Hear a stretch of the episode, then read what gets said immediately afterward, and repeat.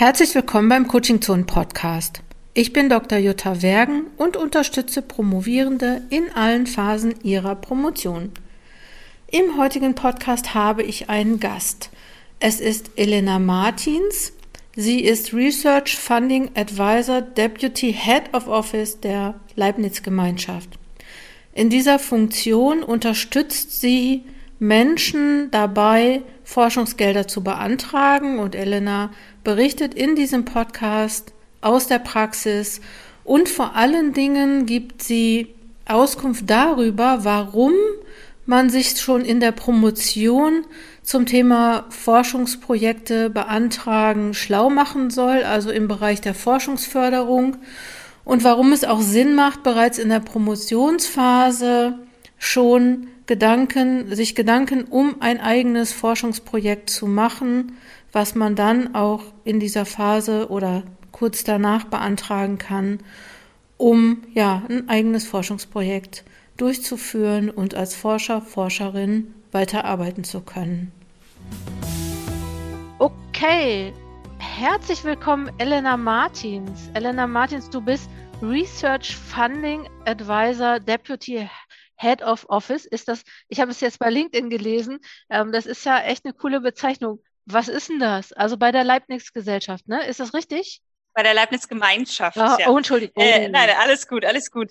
Genau, also ja, das klingt jetzt, äh, äh, das klingt jetzt ein bisschen äh, äh hochtrabend. Also im Endeffekt bedeutet das, dass ich die Wissenschaftler und Wissenschaftlerinnen der Leibniz-Gemeinschaft berate zur europäischen Forschungsförderung. Und das äh, teilt sich, wenn man es ganz kurz zusammenfasst, in zwei größere Arbeitsbereiche. Einerseits helfe ich den ähm, Forschenden Anträge zu stellen bei der EU, um dann eben Geld für ihre Forschung zu bekommen. Und andererseits äh, mache ich Lobbyarbeit, auch wenn das Wort Lobby normalerweise so ein äh, Geschmäckle hat, aber es ist für einen guten Zweck und zwar für die Wissenschaft dann. Ja, genau. wollte ich gerade sagen, für die Leibniz-Gemeinschaft Lobbyarbeit zu machen, ist, glaube ich, erlaubt, oder? das, das darf man, das würde ich noch unter guter Lobbyarbeit verstehen. Ähm, vielleicht nochmal, bevor wir anfangen mit unserem eigentlichen Thema, wie bist du an diesen Job gekommen? Ja, ähm, also vielleicht äh, beginne ich dann äh, mal äh, bei der Promotion, weil das dann auch zum Thema passt. Also ich hatte äh, ähm, nach meinem Studium war ich für ein Jahr äh, in Argentinien für den Deutschen Akademischen Austauschdienst und wollte danach ähm, promovieren in Sprachwissenschaft ähm, bei einer ganz tollen Professorin, die damals noch in Köln, jetzt an der LMU ist. Und ähm, bin dann äh, dadurch, dass ich dieser Professorin helfen sollte, einen DFG-Antrag ähm, zu schreiben, äh, bin ich äh, in den Bereich der ähm, ja, Antragstellung und so weiter reingeschlittert und fand dann plötzlich, dass das genau mein Ding war und ähm, habe dann beschlossen, ähm, ins Wissenschaftsmanagement zu gehen und die akademische Karriere sozusagen ähm, ja sein zu lassen und ähm, bin dann äh, als EU-Referentin fünf Jahre in Köln tätig gewesen und bin dann eben äh, in das Europabüro der Leibniz-Gemeinschaft nach Brüssel gewechselt, wo ich dann eben auch die stellvertretende Büroleitung übernommen habe und so weiter. Und so äh, bin ich quasi dem Thema äh, Forschungsberatung und äh, ähm, ja, Wissenschaftsmanagement dann treu geblieben bisher und finde das auch das sehr spannend. Ja, dass du nicht weiter promoviert hast, hat dich dann auch gar nicht weiter gestört, oder? Also ist, oder ist das ein Job, wo man sagt, eine Promotion wäre von Vorteil? Tja, jetzt äh, fangen wir hier direkt mit den äh, äh delikaten Themen an. Also ich persönlich finde nicht, dass man äh, fürs Wissenschaftsmanagement unbedingt promoviert sein muss. Mhm. Äh, da sind andere äh, ähm, ja, äh, Kompetenzen äh, auch wichtig. Mhm. Ähm, es ist aber durchaus so, dass es mittlerweile im Wissenschaftsmanagement sehr viele Leute gibt, die auch einen Doktortitel dann haben und eben erst nach der Promotionsphase beschlossen haben, ins Wissenschaftsmanagement zu wechseln. Ist auch ein ja, sehr beliebter Job scheinbar bei äh, Wissenschaftlern, die, ähm, die dann eben merken, ach nee, äh, die wissenschaftliche Karriere ist irgendwie doch nichts für mich. Ich habe es nur einfach ein bisschen früher schon gemerkt. Genau, ja, sehr gut. Ich habe, äh, also ich merke das auch in meinen Coachings und Beratungen, dass das Thema, ähm, ja, was mache ich mit der Dissertation, was mache ich mit dem Titel und dass es da wirklich auch einen großen Teil von Leuten gibt, die sagen, ja, ich möchte gern in der Wissenschaft bleiben, aber auch nicht Professor, Professorin werden und dann wirklich auch sich im Bereich Wissenschaftsmanagement weiterbilden oder überhaupt da auch so, vielleicht auch so hinkommen wie du, ne? Man macht es eine Zeit und denkt, ach, das ist eigentlich eine coole Sache.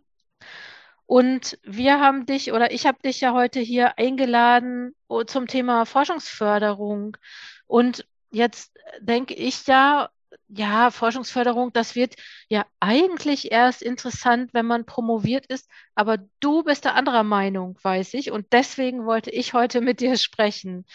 Warum genau. sollte man in der Promotion anfangen, sich schon um das Thema Forschungsförderung zu kümmern? Und wer sollte das tun? Also mit welchem Karriereziel?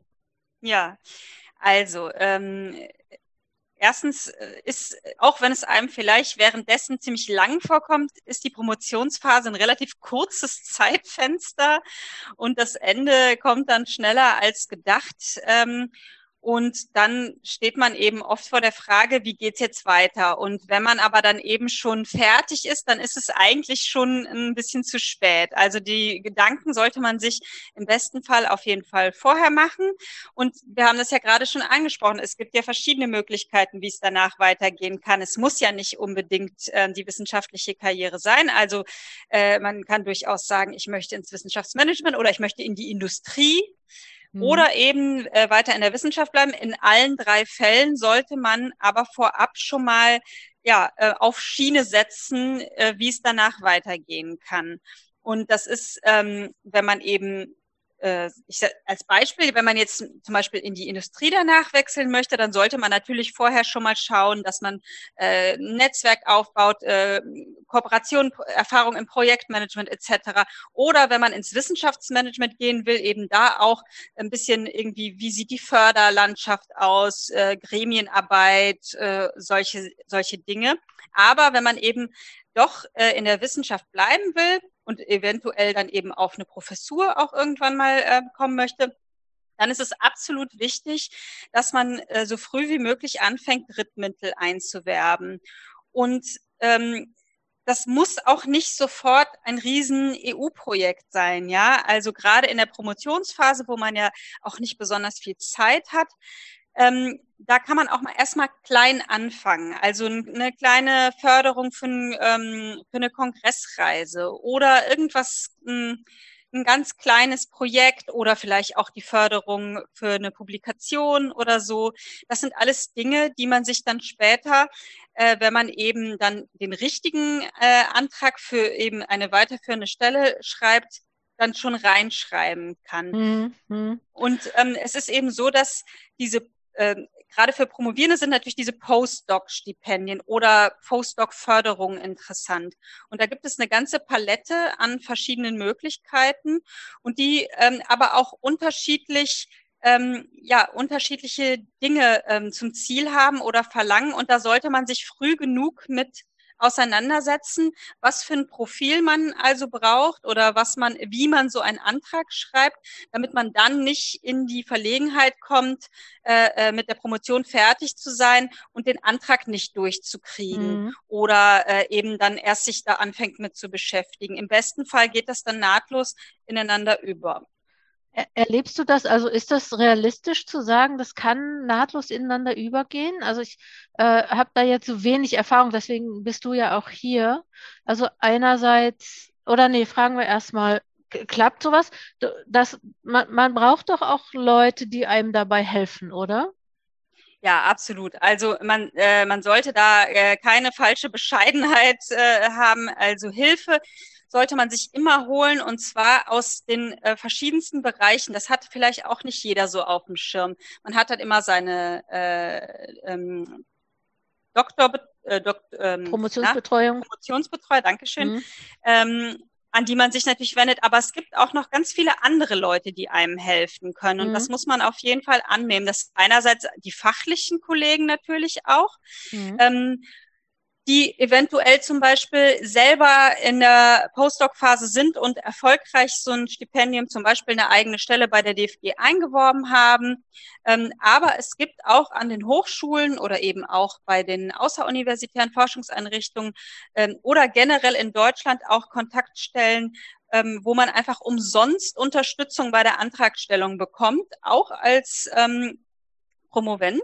Und mhm. das muss man auf jeden Fall in Anspruch nehmen. Aber ähm, auch da, je früher man anfängt, desto besser, denn diese Leute haben natürlich auch alle äh, ihre eigenen äh, äh Leben und mhm. äh, da kann man nicht erwarten, dass dann auf die Schnelle eine Woche vor Deadline da plötzlich alle parat stehen, um einem äh, bei der Antragstellung zu helfen. Also rechtzeitig, also nicht nur rechtzeitig im, vor Ende der Promotion anfangen, sondern auch rechtzeitig vor Ende der Deadlines anfangen.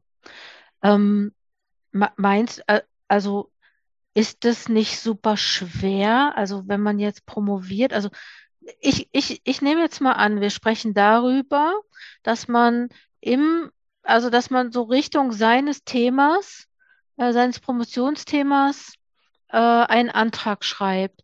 Ich denke jetzt so an die ganzen Leute, die in den Geistes- und Kulturwissenschaften, Sozialwissenschaften, also erstens, ich stelle immer Doppelfragen, ich merke das selber, aber ich äh, versuche das äh, zu strukturieren. Erstens ist nämlich die Frage, äh, macht, das macht man schon, so einen Antrag stellt man schon im Rahmen seines Promotionsthemas, oder? Also, oder wenn man da was findet, was jetzt neu zu forschen ist. Das ist ähm, eine gute Frage, weil das kommt auch ein bisschen vom, von der Förderung ab, ab auf die man sich äh, bewirbt. Wenn man sich jetzt zum Beispiel auf diese klassische eigene Stelle bei der DFG bewirbt, ja, das ist mhm. dann eben eine dreijährige Postdoc-Stelle und die DFG, der geht es vor allem darum, die Wissenschaft weiterzubringen und die ähm, haben Interesse daran, dass es schon eine gewisse ähm, ja, äh, Vorstudien und so weiter gibt. Ja, also das soll mhm. jetzt nicht völlig an den Haaren herbeigezogen neues, komplett neues Thema sein. Und da ähm, tut man sich ähm, gut dran, wenn man eben zum Beispiel äh, eine Weiterentwicklung ähm, eines Themas, die sich jetzt zum Beispiel im Rahmen des Promotionsthemas irgendwie nochmal äh, ergeben hat oder eben eine Erweiterung, wo man dann sagen kann, ich habe jetzt das und das schon gemacht und jetzt gehe ich noch einen Schritt weiter und möchte gerne noch dieses Thema ähm, vertiefen und so weiter. Aber wenn man zum Beispiel bei der EU einen Antrag stellt, ähm, da läuft das ein bisschen anders. Die ähm, sind sehr darauf aus, dass es ähm, was Neues ist, ja, und dass es nicht einfach nur die Fortführung der bisherigen Forschung ist. Und das kann ruhig auch etwas sein, was so ein bisschen, ich sag mal, ähm, riskant in dem Sinne, dass man das noch nicht beweisen kann, dass das dann auch vielleicht ähm, sinnvoll ist oder klappt. Ähm, und äh, oder dass es vielleicht besonders interdisziplinär ist oder so. Ähm, das ist bei der EU im Vordergrund oder auch bei manchen Stiftungen, ne, auf die man, die eben auch Postdoc-Förderungen ähm, anbieten. Und das muss man dann immer sehr genau gucken. Das wäre eben auch meine ähm, ähm, Empfehlung, dass man ähm, natürlich äh, das Problem ist, man ist immer, man, man, man bewirbt sich gerade in dieser Phase aus so einer gewissen ähm, Verzweiflung heraus, mhm. sage ich jetzt auch mhm. mal, weil man natürlich weiter arbeiten will in dem Bereich und man hat das Wissenschaftszeitvertrag gesetzt, die Uhr tickt und so weiter. Mhm. Ähm, aber man muss immer schauen, was passt denn eigentlich auch zu dem, was ich machen will? Oder kann ich das, was ich machen will, so polen, dass es auf diese Förderung passt? Weil das Gießkannenprinzip funktioniert hier leider einfach nicht. Ne? Man mhm. muss schon sehr genau gucken, sehr genau lesen, was ist hier eigentlich gewollt und dann den Antrag eben auch genauso schreiben. Mhm. Ähm, ist das denn, also kann, also erst kann man denn in der Prom, also weil das sind ja Postdoc-Förderungen. Jetzt, wie ich dich verstanden habe, ist das schon so, dass man die einreicht, bevor man Postdoc ist. Habe ich das richtig verstanden? Ja, das ist also das ist legitim. Du hast mich eben auch gefragt, geht das, geht das immer so nahtlos ineinander über? Mhm. Nein, natürlich mhm. nicht. Ne? Die, mhm. wen, die wenigsten schaffen das. Aber mhm. ähm, wenn man eine Lücke von einem halben Jahr hat und nette Promotionsbetreuer, dann kriegt man mhm. das vielleicht noch irgendwie finanziert oder überbrückt. Aber man muss, äh, man muss sich auch klar sein, dass durch dieses sehr aufwendige Peer-Review-Verfahren, was ja auch bei den äh, Förderanträgen im Hintergrund ja auch abläuft, ähm, oft von dem Moment, in dem man den Antrag einreicht, bis man den Bescheid bekommt, ob man gefördert wird oder nicht, können schon mal so sechs, sieben Monate ins Land gehen. Und mhm. das ist einfach eine unglaublich lange Zeit. Und gerade auch zum Beispiel bei der EU-Förderung ist es nicht unüblich, dass man es irgendwie zwei oder dreimal einreichen muss, bevor es dann wirklich auch klappt. Und ah, ja. das muss man einfach strategisch mitdenken. Ja, dass ja. wenn man weiß, ach, ich ähm, kann hier noch ein Jahr am Institut bleiben, dass man weiß, okay, aber die Deadline für zum Beispiel das Marie Curie Postdoc Fellowship von der EU ist im September. Ich reiche das jetzt schon mal dieses Jahr ein. Und wenn es dann jetzt nicht sofort klappt, dann habe ich noch ein bisschen Puffer, um es dann nächstes Jahr überarbeitet nochmal einzureichen, zum Beispiel. Ja. ja. Ähm, jetzt nochmal zu der Frage, die ich vorhin hatte. Wer sollte sich überhaupt Gedanken darum machen? Habe ich das richtig verstanden, dass du sagst, alle, die sagen, ich möchte in der Wissenschaft bleiben, also die so mit Karriereoption Professur, ähm, ist es für die am sinnvollsten oder gibt es noch andere Leute, die das auch machen sollten? Also, ähm, jetzt dann mal rückwärts aufgerollt. Mhm. Äh, wenn man eine Chance auf eine Professur haben will, dann muss man äh, quasi beweisen können, dass man in der Lage ist, Drittmittel einzuwerben. Mhm. Ja, also das, da geht es jetzt auch schon gar nicht mehr nur darum, den Postdoc zu finanzieren. Selbst wenn der, äh, wenn das gar nicht notwendig wäre finanziell, dann sollte man trotzdem versuchen, Drittmittel einzuwerben, weil das einfach so wichtig ist. Mhm. Und ähm, die äh, ähm, Karrieremöglichkeiten zwischen eben wissenschaftlichen Mitarbeiter und Professur sind ja in Deutschland leider nicht, nicht so ähm, nicht so toll, aber mhm. wenn man mhm. jetzt zum Beispiel auch ins Ausland gehen will oder so, äh, das ist immer was, neben dem, Publi äh, dem Publizieren ist das, würde ich sagen, eigentlich neben und neben dem Netzwerk das Wichtigste, was man vorzeigen muss. Ja, ja. Aber wenn man jetzt zum Beispiel sagt, ich möchte ins Wissenschaftsmanagement ja, mhm. dann ist es auch sinnvoll, dass man eben Erfahrung hat äh, mit der Antragstellung, weil das wäre quasi dann der Job, den man danach macht, ja, den anderen mhm. helfen, diese Anträge zu stellen. Mhm. Und wenn man sagen kann, ich habe schon äh, bei der DFG, ich habe schon bei der EU, ich habe schon ein großes Verbundprojekt eingeworben äh, und im, an, beim Antrag mitgeschrieben, dann ist das da genauso sinnvoll und hilfreich, ähm, um auf so eine Stelle auch zu kommen. Ja, vielleicht, ich habe gerade gedacht, vielleicht würde man ja auch gar nicht sagen, ähm, ich habe das eingeworben, sondern ich habe schon solche Anträge geschrieben. Ich glaube, das ist doch auch schon so ein Qualifikationsmerkmal, auch wenn die nicht bewilligt worden sind hinterher. Nee, genau. Oder? Und also, ne, äh, hm. äh, absolut. Und äh, äh, auch bei der Bewerbung auf eine Professur, wenn man da zum Beispiel auf einem Listenplatz schon mal war und die mhm. Professur nicht gekriegt hat, das schreibt man sich ja auch in den ja, Lebenslauf ja. rein. Und genauso kann man sagen, ähm, ich zum Beispiel, ich habe an einem großen Antrag mitgeschrieben. Mhm. Ich war mhm. nicht der, äh, ich habe das nicht alleine gemacht, aber ich war da ähm, sehr involviert und so, das würde ich auch immer mit reinschreiben, ne? weil das einfach gerade auch bei diesen größeren Verbundprojekten ähm, ist das oft nicht nur eine Person, die das schreibt und das ist auch glaubwürdig, dass man sagt, ich war da ähm, ich habe da mitgeschrieben dran. Ja, und, ich glaube, äh, jeder, der äh, schon mal einen Antrag geschrieben hat, weiß ja, wie das Business läuft, ne? Das Antragsbusiness. Also ganz. Und äh, ein ganz heißer Tipp, bevor ich mhm. das nachher äh, ja, vergesse. Bitte. Ähm, die beste Art zu lernen, wie man einen guten Antrag schreibt und was mhm. gleichzeitig auch noch gut für den Lebenslauf ist, ist selber zu begutachten. Okay. Wenn man die Möglichkeit hat, also zum Beispiel bei der EU gibt es eine große Datenbank, in die man sich eintragen kann und dann ähm, wird man angeschrieben, äh, wenn es eben fachlich passt, um dann eben äh, Gutachten für EU-Anträge ähm, einzureichen. Und das ist absolut hilfreich, um zu verstehen, was einen guten und was einen schlechten Antrag ausmacht. Und gleichzeitig ist es natürlich äh, nochmal ein extra Punkt im CV, äh, dass man eben ähm, möglicherweise für die EU oder für die DFG oder kleinere äh, Dinge schon mal selber äh, als Gutachterin mhm. tätig war. Findest du eigentlich, ich meine, du bist ja jetzt begeistert von diesen Antragssachen, ne? Das ist ja, also, aber ich denke gerade dran, an, ich weiß nicht, ob du es mitgekriegt hast, diese Diskussion, Hashtag ich bin Hanna. Ja. Ne? Also so, und da habe ich jetzt gerade überlegt, okay, ich promoviere, ich schreibe so einen Antrag und mache dann nochmal sechs Jahre, ähm, ist doch drei, zweimal drei Jahre ja. DFG eigene Stelle, ne? Dann bin ich definitiv lass mal sagen, 40 plus. Ähm, und dann ist ja immer noch nicht gesagt, dass ich dann in der Wissenschaft bleiben kann. Ne? Das heißt, es ist eigentlich auch wieder nochmal ja eine Verlängerung der unsicheren Phase. Mu muss man sagen, oder würdest du das nicht sagen? Doch, das würde ich auf jeden Fall so sagen. Mhm. Und ich mhm. finde, ähm, dass jeder sich wirklich sehr gut überlegen muss, ob er ähm, auf diesem Weg bleiben will oder nicht, mhm. weil die, mhm. ähm, der, der Beruf ist sehr prekär, kann mhm. ich aus eigener Erfahrung auch, auch ja, sagen. Ja, ähm, mhm.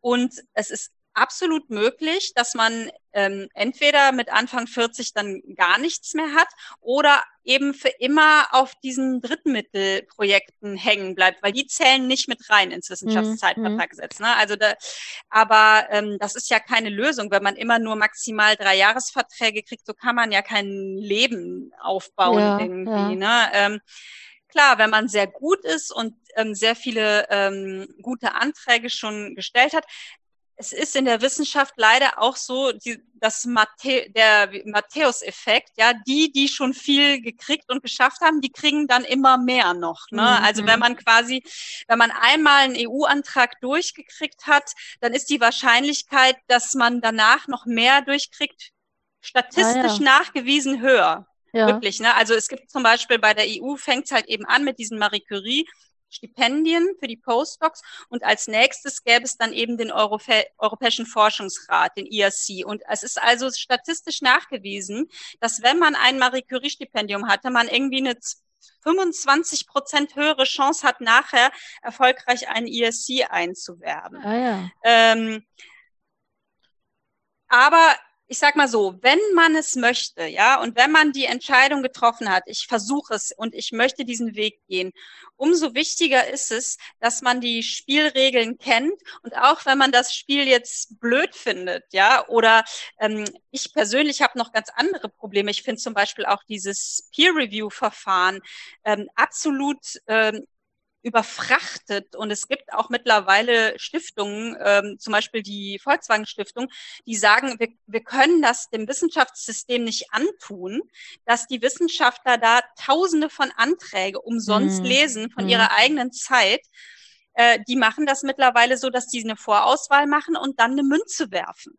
Ja, was okay, tatsächlich ja. ab einem gewissen Niveau absolut fair ist, meiner Meinung nach, weil die Nuancen dann nur noch so klein sind, ja, dass es wirklich auch subjektiv wird und, mhm. und dadurch unfair auch. Ne? Mhm. Und ähm, ähm, aber es ist nun mal im Moment leider so, dass es quasi die Münze, mit der man zahlen muss für, für, eine, für einen solchen Karriereweg. Und wenn man den nun gehen will, dann muss man sich da eben vorbereiten und ähm, und eben die, die äh, äh, Dinge, die man, die, die Kompetenzen, die man später braucht, so früh wie möglich aufbauen. Das gilt im Übrigen auch ähm, für Schreibtrainings, ja, in der Promotion. Da geht's nicht nur um Fachartikel, ja. Es ist ein ganz anderer Stil, einen Forschungsantrag zu schreiben. Und mhm. das muss man früh trainieren. Und auf Deutsch ist es ganz anders als auf Englisch zum Beispiel. Ja, also ja. ein deutscher DFG-Antrag liest sich komplett anders wie ein englischer Marie Curie-Antrag, einfach nur von der mm, ähm, vom Register her, ja, von der Sprache ja, ja, äh, her. Hast du da Tipps jetzt mal hier, wo du äh, Fachperson bist? Ja, also ähm, ähm, ich sag mal, ich habe drei ganz wichtige Haupttipps. Der erste Tipp, das habe ich eben schon gesagt, äh, man muss die Spielregeln kennen. Ja, also wenn man ähm, jetzt zum Beispiel ein Postdoc-Stipendium bekommen möchte oder eben eine Postdoc-Stelle, dann muss man sich ganz genau angucken, was ist das Ziel dieser Förderung vom Fördermittelgeber her? Ja, mhm. was will der Fördermittelgeber? Was wollen die genau haben? Und wie muss ich das genau schreiben? Und wie wird das begutachtet? Und genau so muss ich das schreiben. Ja, also, und selbst wenn ich das selber so nicht gut finde. Ja, es gibt zum Beispiel, ähm, ich habe das oft erlebt, ich, ich komme jetzt immer wieder mit Beispielen aus der EU-Förderung, aber das gilt mhm. auch für andere Sachen. Bei der EU muss man ganz oft das Projekt und die, ähm, die Ergebnisse quasi beschreiben, bevor man den Stand der Forschung macht. Und das ist von einer narrativen Perspektive her ungewohnt. Und das finden viele intuitiv blöd, sage ich jetzt mhm. einfach mal. Ja, ja, ja. Aber es ist egal, so muss das geschrieben werden und dann muss man das auch so machen. Ne? Das ist quasi die Regel Nummer eins. Dass also man, nicht nur äh, die Spielregeln kennen, sondern die Spielregeln einhalten einhalten und mhm. eben äh, zu den Spielregeln gehört eben auch die Art, wie das begutachtet wird. Mhm. Ja? Mhm. Ähm, das zweite ist, dass man dieses Peer-Review-Verfahren sich immer wieder vor Augen hält. Ja, da sind äh, Leute, die eventuell gar nicht so nah aus dem eigenen Fachbereich sind, sondern grob über die Schlüsselwörter, die man angegeben hat, irgendwie ausgewählt wurden und die zufällig da gerade irgendwie Zeit hatten. Und die lesen jetzt den Antrag.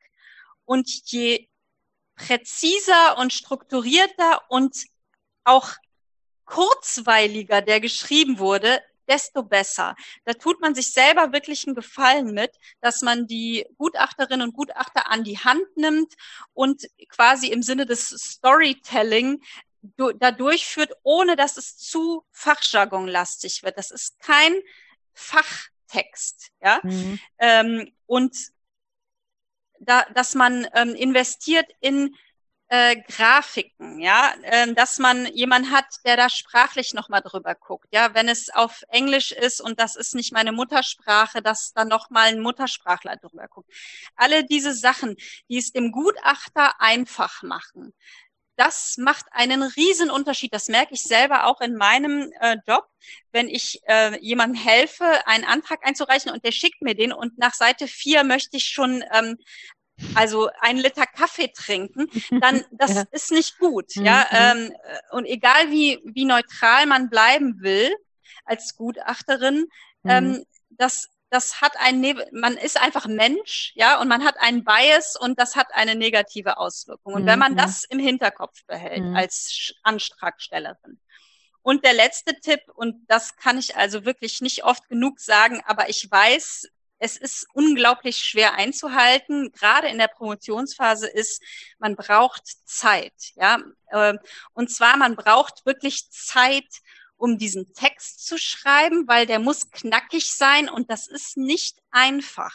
Ja, man ist so drin in seinem Thema. Ähm, es ist ganz schwierig, das auf eine Art zu schreiben, dass jemand, der nicht direkt aus deinem Fachbereich ist, da trotzdem das begeistert liest und findet, das ist es. Ja, da, mhm. da muss jetzt das Geld rein. Mhm. Und dann dieses Ganze, was ich eben auch schon gesagt habe, ja, das muss äh, ein Kollege gegenlesen, das muss ein Muttersprachler gegenlesen, das muss ein Wissenschaftsmanager gegenlesen und so weiter. Und man braucht da einfach Zeit, für Schleifen. Vielleicht ist dann auch mal jemand im Urlaub oder so, ja. Und das ist einfach ähm, ganz schwierig. Und da, bei der DFG gibt es zum Beispiel gar keine Deadline. Das finde ich absolut schrecklich, ja, mhm. weil dann kann man das für immer noch weiter verbessern. Ja, stimmt, stimmt. Äh, bei der EU ist es genau andersrum. Da gibt es einmal im Jahr eine Deadline und wenn man die verpasst hat, muss man ein Jahr warten. Ne? Ah, also ah, okay. äh, ähm, in beiden Fällen sollte man sehr viel mehr Zeit, als man denkt, einplanen. Wie lange, also ich weiß, dass du das nicht sagen kannst, ich frage das aber trotzdem. Was denkst du so, wie lange dauert es von der Idee bis zum Marie Curie-Antrag? Also ich will ja jetzt auch niemanden hier verschrecken oder so, ja. Nee, wir aber, wollen ja äh, realistisch äh, sein. Also von der, wirklich von der Idee, dass man mhm. irgendwie unter der Dusche denkt, boah, also dieser eine mhm. Bereich, da mhm. kann man noch irgendwas. bis zur Einreichung ein Jahr. Ah ja, okay. Sind Von dem Moment, wo man anfängt zu schreiben, bis zur Einreichung, im besten Fall fünf, sechs Monate. Ja, ja im besten Fall.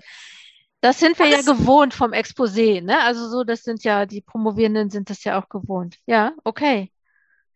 Äh, ähm, also alles, was unter drei Monate ist, entweder man, man hat das wirklich in Fleisch und Blut oder so, mhm. äh, äh aber sonst würde ich sagen, nee, dann, dann warte lieber bis nächstes ja. Jahr und fang jetzt an und reich es nächstes Jahr. Kann man eigentlich so einen Antrag, wenn er abgelehnt wurde, nochmal einreichen? Absolut, absolut, ja. ja. ja okay. Und zwar, äh, und zwar würde ich da sogar sagen, wenn da Rückmeldung gekommen ist, mit der man nicht einverstanden ist, obwohl man ganz ehrlich ist und die Kritik auch wirklich annimmt, dann würde ich das auch nicht ändern, sondern mhm. einfach nochmal einreichen. Mhm. Weil dieses Peer-Review-Verfahren, da kann man auch einfach Pech haben. Ja, da kann jemand gesessen haben, der es nicht verstanden hat oder der das irgendwie in den falschen Hals gekriegt hat oder so. Ja, mhm. ähm, ich habe das erlebt, dass Anträge mehrmals eingereicht wurden, also dreimal. Beim ersten Mal knapp vorbei, beim zweiten Mal derselbe Antrag, absolut schlechte Punktzahl, beim dritten Mal gefördert. Ja, ah, okay, und da ist ja. fast nichts geändert worden. Mhm.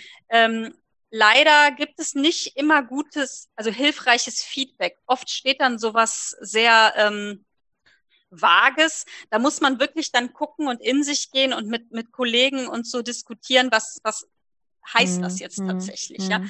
Aber dann sowas wie, was zum Beispiel ganz oft kritisiert wird, ist der Teil Wissenschaftskommunikation. Das ist ja gerade auch so ein heißes Thema. Ne? Wie mhm. werden dann die Ergebnisse auch weiter? Und wenn man mhm. dann irgendwie sagt, ich mache eine Facebook-Seite zum Projekt, ja, gut, das reißt keinen vom Hocker, ja. Also man mhm. muss dann schon tatsächlich auch in solche Dinge ähm, Zeit investieren und das ist was, was oft dann so zum Beispiel am Ende äh, hinten runterfällt, ja, und ja. wo man dann bei der Überarbeitung, wenn in den äh, im Feedback der Reviewer stand, das war nicht gut oder so, mhm. dass man da noch mal dran fasst oder so. Ne? Ähm, aber äh, absolut und man kann die auch recyceln für andere Förderlinien, ja, aber mhm. Achtung, dann wirklich auch so umschreiben, dass es auch zu dem anderen dann passt. Ne? Dass ich wieder diese drei, drei äh, Tipps von dir beherzige, also die Spiegel, Spielregeln kennen und einhalten. Das ist ja für eine andere Förderlinie auch eine andere Spielregel, nehme ich mal an. Ne? Also da genau. fange ich dann wieder von vorne an. Ah ja, okay. Ähm, ich habe jetzt gedacht, wenn man jetzt an einer Universität oder an einer Hochschule promoviert, da gibt es an den Hochschulen ja auch immer Stellen, genauso wie du für die Leibniz-Gemeinschaft da sitzt, gibt es ja auch Leute, also ich weiß, bei uns in Duisburg-Essen ist es das Science Support Center, wo ich hingehen könnte und sagen könnte, hier, ich habe eine Idee, ich möchte da mal mit jemandem drüber sprechen. Das gibt es an allen Universitäten, Hochschulen, oder? Genau, das gibt es mittlerweile, soweit ich weiß, an allen mhm. Hochschulen in Deutschland ähm, muss man natürlich immer schauen, wie, wie äh, gut sind die besetzt, wie viel Zeit haben die. Aber wenn man mhm. früh kommt, dann sind diese Leute in der Regel sehr, sehr hilfsbereit. Mhm. Und ähm, viele Promovierende wissen einfach auch nicht, dass es diese Unterstützung gibt. Ne? Mhm. Und äh, ähm, darüber hinaus gibt's ja auch häufig so Workshops, wie schreibe ich einen guten Antrag oder so, ob das jetzt von der Hochschule selbst organisiert wird oder ob man sich das selber eben irgendwo sucht. Zum Beispiel zum äh, Bereich EU gibt's da kostenlose Seminare ständig. Da kann man mhm. sich einfach äh, mal informieren online. Und das sind ja auch ähm, transferierbare ähm, Informationen. Also wie schreibe ich einen guten EU-Antrag?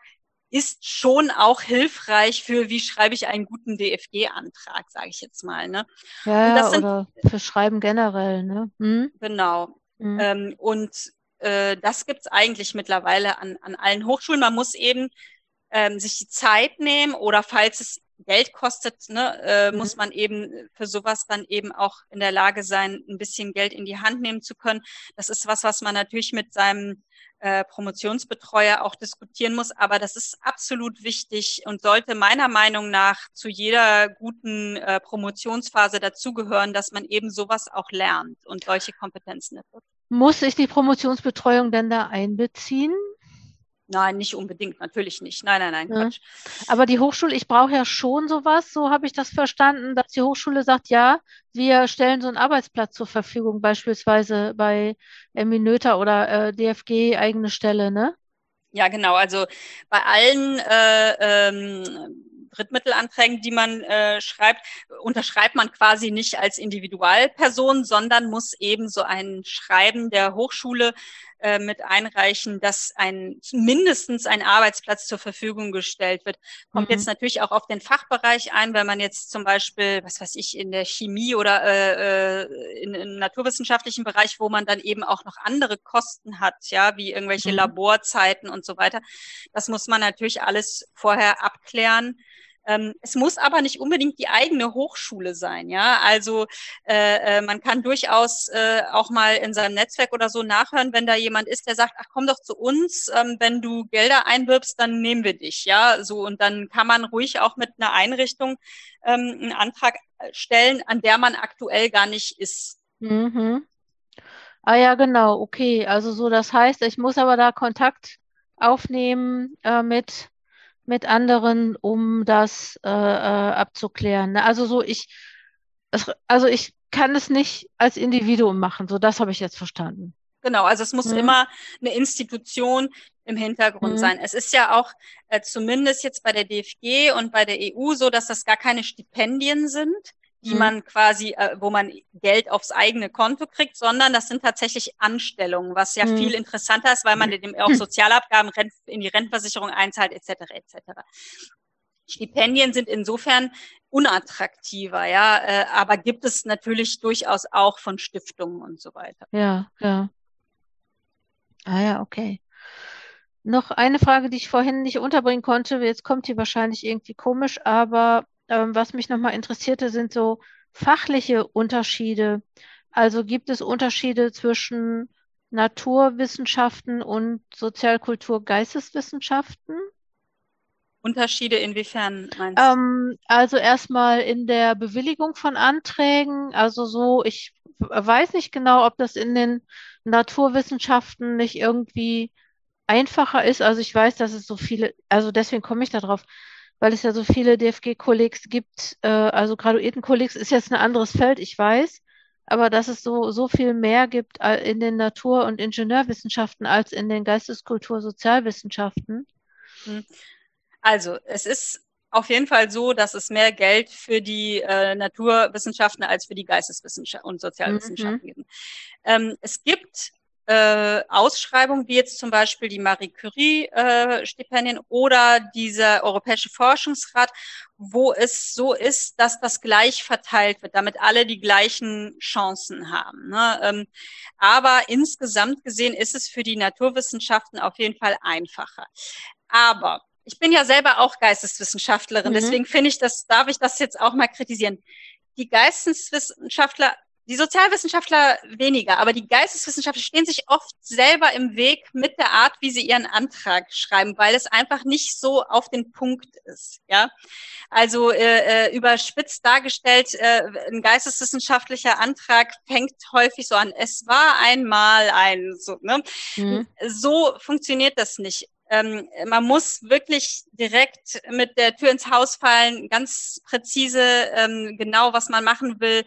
Und das fällt vielen sehr, sehr schwer. Und das kann man aber lernen. Ja, das mhm. ist, äh, ähm, das ist auf jeden Fall möglich. Und es gibt natürlich auch ein paar äh, Stiftungen, die sich auf die Geisteswissenschaften auch konzentrieren. Da muss man die Förderlandschaft auch ein bisschen ah, kennen. Ah, ja. Es muss ja nicht immer die DFG sein. Ja, ja. vielleicht gibt es ja auch äh, ähm, es gibt durchaus auch Stiftungen, die explizit Geisteswissenschaften mhm. auch fördern. Ja, und mhm. das muss man dann einfach kennen und, und sehen und ähm, da drauf gehen. Aber ja, es ist schwieriger für die mhm. Geisteswissenschaften. Mhm. Ah ja, ne? gut, ja.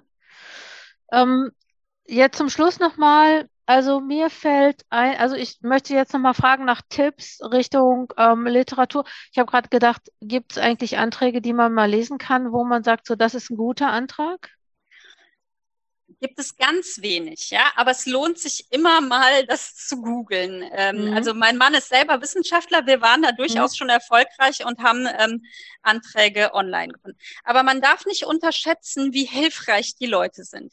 Mhm. Was ich absolut empfehlen kann, wenn ich jetzt in einem bestimmten Bereich bei der DFG zum Beispiel einen Antrag einreichen will. Das, ja. was mir am meisten helfen kann, ist ein erfolgreicher Antrag von jemandem, der eben das schon vor mir quasi ja. geschafft hat. Wenn ich jetzt persönlich niemanden kenne, man kann diese geförderten Projekte alle online äh, finden. Ja. Und den Namen der Person mit einem kleinen Abstract und dann schreibt man dieser Person einfach mal eine E-Mail und fragt, ähm, ob die bereit wäre, den Antrag ähm, rauszugeben. Und das klappt öfter, als man denkt. Ja, ja, klar. Also natürlich im ersten, als ersten Schritt würde ich mich in meinem Netzwerk erstmal umhören. Ja, so dann mhm. kommt man oft schon an. Aber wenn nicht, dann mhm. kann man auch das machen. Und ähm, das ist total wichtig zu sehen, wie baue ich das eigentlich auf. Ja, mhm. ähm, das andere sind eben die Leute an den Hochschulen, die einfach einen riesen Durchlauf haben. Mhm. Ähm, die dürfen natürlich die Anträge nicht rausgeben, aber die können sehr präzise ähm, Tipps geben oder eben auch Kontakt herstellen zwischen ah, ja. Personen. Ne? Ja. Also das sollte man alles absolut nutzen. Ja? Es gibt ganz viel Hilfe da draußen, hm. die man, ähm, die man unbedingt äh, ja, äh, nutzen muss. Und auch wenn man zum Beispiel online schaut, was ist jetzt in dem Bereich schon mal gefördert worden bei diesem Fördermittelgeber, dann kriegt man auch mal so eine Idee und ein Gefühl dafür, was interessiert die eigentlich? Passe ich da überhaupt hin? Ne? Und mhm. dann äh, äh, kann man da ganz viel schon rauslesen und eben auch diese Kontakte finden von den Leuten, die da eben erfolgreich waren. Aber es hört sich alles so cool an, dass ich glatt jetzt auch Lust hätte, mal so einen Antrag zu stellen. Aber ähm, ich bin ja auf einem anderen Weg. Vielleicht noch als allerletzte Frage, wo kann man sich denn informieren über Fördermöglichkeiten? Muss ich da wirklich auf die Seiten aller äh, äh, Fördermittelgebenden? Also ich kenne die elektronische Förder- und Forschungs wie heißt sie? Also Elfi Info, Elfi.info. Ja. Da würde ich immer nachgucken. Da muss aber meine Hochschule auch äh, einen Vertrag mit denen haben, ne? Ja, genau. Ja. Wenn meine Hochschule keinen Vertrag mit denen hat, das weiß ich, dass die Hochschule, mit der ich arbeite, die haben einen Vertrag mit denen, dann würde ich vielleicht jemand fragen, dessen Hochschule einen Vertrag mit denen hat. Also so könnte man das auch machen. Gute Idee, ja. Ja. Oder eben einfach wirklich die ähm, in seinem Netzwerk die Kollegen fragen, was gibt mhm. es. Das muss ja auch übrigens keine deutsche Förderung sein, ja. Mhm. Es gibt durchaus auch andere Förderungen, äh, wo man äh, trotzdem in Deutschland forschen, aber das Geld kommt eben woanders her. Das gibt's mhm. auch, ja. Das ist so speziell von Fachbereich zu Fachbereich unterschiedlich. Äh, am besten hört man sich bei den Kollegen mal um oder geht eben auf diese Leute zu, die explizit hierfür ja eingestellt wurden an der Hochschule und die sowas eben wissen müssen. Ja, mhm. also da, als ich habe vorher an der Hochschule gearbeitet, es ist ganz oft vorgekommen, dass jemand angerufen hat und gesagt, ich möchte ungefähr das und das machen. Was gibt's denn da so? Und dann mhm. habe ich eben zusammengestellt, was es für verschiedene Fördermöglichkeiten gibt. Und manchmal sind es auch Kombis gewesen, ja. Also mhm. wenn zum Beispiel jemand äh, was ähm, ein Projekt hat, was aber ein großes Gerät auch benötigt, zum Beispiel, ja, dann kann man das ja auch koppeln. Ne? Dann macht man einen Förderantrag und noch eine Geräteförderung und so weiter. Ne? Das sind dann diese Experten sind ja dafür da, die Wissenschaftler zu entlasten, weil du sagst, das hört sich so toll an, ich habe jetzt schon Lust gekriegt. Ich glaube, dass ganz viele das hören und denken, um Gottes Willen, ich habe sonst nichts zu tun irgendwie. Mhm. Aber ähm, wenn man das wenn man sich Hilfe holt und das gut macht, dann kann das wirklich auch Spaß machen. Und das ist vielleicht, das klingt jetzt vielleicht ein bisschen ähm, äh, ähm, ja, äh, übertrieben, aber ich persönlich glaube, dass davon die Forschung auch besser wird. Ja, die eigene Forschung, wenn man sich mal so damit auseinandersetzt und das so schreibt, dass das auch nicht äh, Fachexperten verstehen können und so weiter, dann reift die Idee auch, ja, und dann mhm. ist am Ende auch ähm, dein eigener Blick auf deine eigene Forschung fokussierter. Ja, und das, ich das glaube, kann ich mir gut was. vorstellen. Ja, das ist es auf jeden Fall. Und ähm, es gibt ja Leute, die sagen, ich möchte in der Wissenschaft bleiben Und da ist natürlich, ne, das wissen wir ja aus dem Bundesbericht für den wissenschaftlichen Nachwuchs, dem BUWIN, der ja 2021 wieder erschienen ist, dass wir wissen, ähm, Drittmittel, also, ne, also die, die Wahrscheinlichkeit, auf eine Professur berufen zu werden, hat viel mit den Publikationen und den eingeworbenen Drittmitteln zu tun. Und das heißt so, das ist auf jeden Fall auch eine Sache, vielleicht auch, habe ich gedacht, sich ein bisschen unabhängig zu machen von anderen, von der Promotionsbetreuung, also wirklich den eigenen Weg zu gehen. Ja, und es ist auch oft ähm, ähm, zum Beispiel bei der Antragstellung so, dass man Publikationen angeben muss, explizit ohne die Betreuer. Mhm. So, um, um, eben auch das zu zeigen, dass man diesen ja. nächsten Schritt auch gegangen ist. Ja, ne? ja. Ähm, und da, äh, klar, wenn man selber die Gelder mitbringt, dann nimmt einen natürlich jeder mit Kusshand, ne? muss man natürlich klar. auch dazu sagen. Ja, Naja, und wenn man bewiesen hat, dass man das kann, also ich finde ja allein die Leistung, eine Dissertation zu schreiben, äh, hat man ja schon bewiesen, dass man sowas wie Projektmanagement kann. Ja. Und mit Stipendium hat man vielleicht auch bewiesen, dass man auch sowas wie Drittmittelakquise, ist ein Stipendium ja vielleicht auch nicht nichts anderes erstmal, ne, aber dann auf dem weiteren Weg. Und es gibt ja durchaus Leute, die auch wirklich jetzt sagen, ich möchte eine Professur oder ich möchte auch weiter forschen. Und das wäre auf jeden Fall eine Möglichkeit. Und ne, was wir jetzt mit dem Hashtag Ich bin Hanna machen, ne, so jetzt, ne, also weil da ja, sage ich mal, das so als Damoklesschwert immer auch noch darüber ist, weil immer auch die Frage ist, was willst du denn damit? Ne? Wo geht es hin? Ähm, ja. ja. kann man ja auch noch mal gucken, was, was macht man währenddessen? Ne? Was macht man in der Zeit, in der man dann wirklich forscht? Ähm, ne? Da gibt es dann bestimmt auch noch mal weitere, weitere Möglichkeiten auch. Und eins auch, ähm, wenn man eben ähm, bisher nicht viel Auslandserfahrung zum Beispiel hatte, ähm, ist das auch nochmal eine Möglichkeit, das noch ähm, reinzuholen, wenn man also einen Postdoc für zwei Jahre im Ausland macht, ja. Mhm. Ähm, auch in den Geisteswissenschaften, ja, nicht, nicht nur in den Naturwissenschaften. Mhm. Ist das nochmal ein guter Moment, das zu machen, wenn man also in der familiären Situation ist oder so, dass, dass das auch möglich ist? Mhm. Ist das durchaus was, ein sehr begrenztes Zeitfenster, wo man sowas gut nochmal machen kann? Und da tun sich dann auch nochmal ganz andere Möglichkeiten auf. Ähm, denn es gibt schon auch viele Länder, wo es ähm, sehr gute Förderung auch für den Postdoc-Bereich gibt und auch andere Karriereperspektiven im Anschluss. Ja, aber natürlich wollen wir die Wissenschaftlerinnen und Wissenschaftler in Deutschland halten. Aber man, ich muss sagen, ich sehe das sehr kritisch, wie, wie das System im Moment in Deutschland aufgebaut ist. Und ich finde es absolut nicht verwerflich, wenn man dann sagt, dann gehe ich halt in die Niederlande oder so. Ja, also ja, äh, ähm, äh, das ist auch ein guter Moment, um diesen Absprung, sage ich jetzt mal, auch zu ja, schaffen. Ne? Ich kenne viele Leute, die ins Ausland gegangen sind, weil sie da bessere Möglichkeiten hatten. Und ich kenne aber auch einige, die wieder zurückgekommen sind. Ne? Und die jetzt das ist ja genau dann auch wieder dieses, die, die hm. das dann gemacht haben und hm. zurückkommen, haben dann gleichzeitig direkt auch wieder bessere Chancen, ja, weil das absolut, eben dann auch ja. wieder im Lebenslauf besser aussieht. Genau, ne? die, die sind dann jetzt Professorin, was sie im Ausland vielleicht schon waren, aber die sind jetzt hier auch ähm, wieder zurück.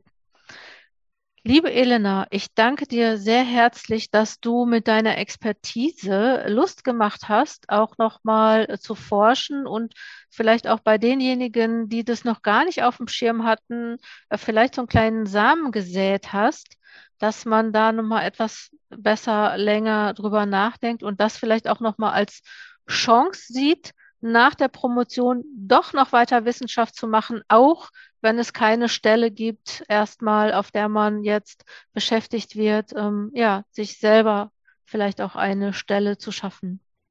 Dankeschön. Ja, das hoffe ich sehr. Vielen ja, Dank. Ja, das war auch ganz schön, dass du so begeistert bist von, von der Forschungsförderung. Das, vielen Dank.